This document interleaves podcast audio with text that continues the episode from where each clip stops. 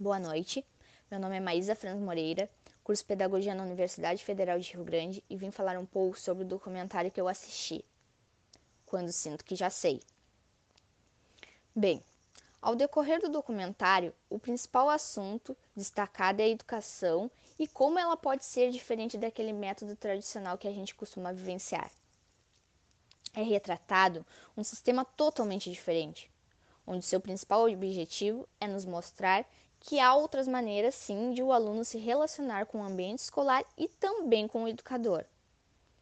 Uma escola que, para muitos educadores do documentário e de diversas instituições, sejam elas municipais ou estaduais, não se baseia apenas em paredes, classes ou livros, mas sim uma escola que busca ir além, ir além de todo aquele método tradicional, onde o aluno que será o principal protagonista. Antigamente, por exemplo, as aulas eram aplicadas em um ambiente fechado, onde os alunos apenas absorviam conhecimento e não tinham o direito da voz. Um ambiente no qual só se decorava textos e aquela interação com os demais colegas só acontecia fora de sala, ou seja, na hora do recreio. Isso cansava os alunos e aí fazia com que eles perdessem o gosto pela educação. Eles se desinteressassem e não quisessem mais aprender, não quisessem mais ir para as escolas. Já hoje em dia, muitas instituições buscam o mesmo método de ensino. Portanto, o educador para a sua aula para ouvir o seu aluno. Ele vai além, ele além de transmitir o conhecimento, ele dá o espaço para que o aluno traga para dentro de sala as suas dúvidas, experiências e cria com os mais, demais colegas um diálogo. Uma coisa no documentário que mais me encantou foi que em algumas instituições, os alunos que ficam responsáveis pelos problemas que acontecem entre eles. Cada um tem uma responsabilidade que deve cumprir, mas o principal objetivo é eles solucionarem esses problemas juntos. Achei bem interessante porque a escola ela dá voz a eles e faz com que haja um vínculo de interações entre eles.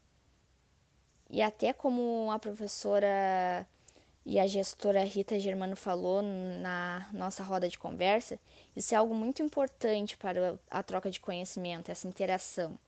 É um aprendizado que deve ser coletivo, como ela fala, e que gera uma nova tradição de ensino onde deve haver a interação com os professores, a interação dentro do trabalho em grupo, a construção em conjunto e o direito deles opinarem a respeito de diversos assuntos, que também dizem a respeito deles.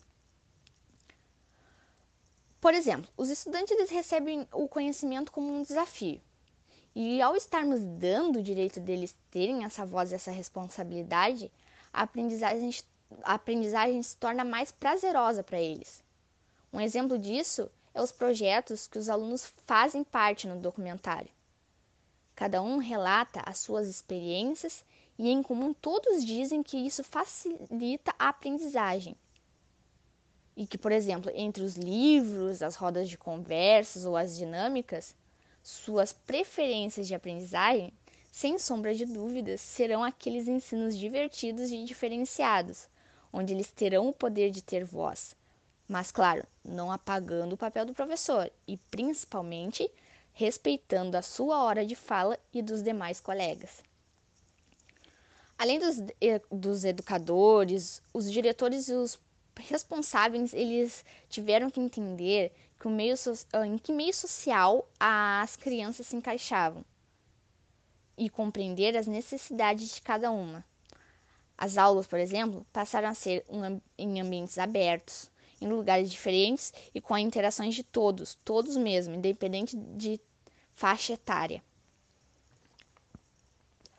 Bom, diante disso tudo, muitas crianças que haviam perdido o interesse, como eu disse lá no início, passaram a gostar novamente de frequentar as escolas e de realizar as atividades propostas, e conseguiram até mesmo aprender a compartilhar com um colega, aprender a ouvir o outro, aprender a fazer novas amizades e se sentir acolhido, no direito de ser quem eles querem ser.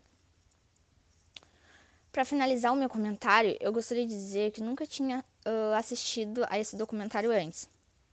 Mas quando vi pela primeira vez, eu fiquei completamente encantada, porque eu pude ver que as crianças têm um olhar completamente diferente do nosso e que são extremamente importantes e impressionantes.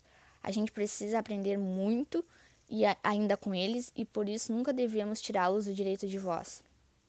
A educação é um processo que deve ser concluído aos poucos. E para que isso aconteça, ela depende das crianças, ela depende dos alunos, mas cada um no seu devido tempo.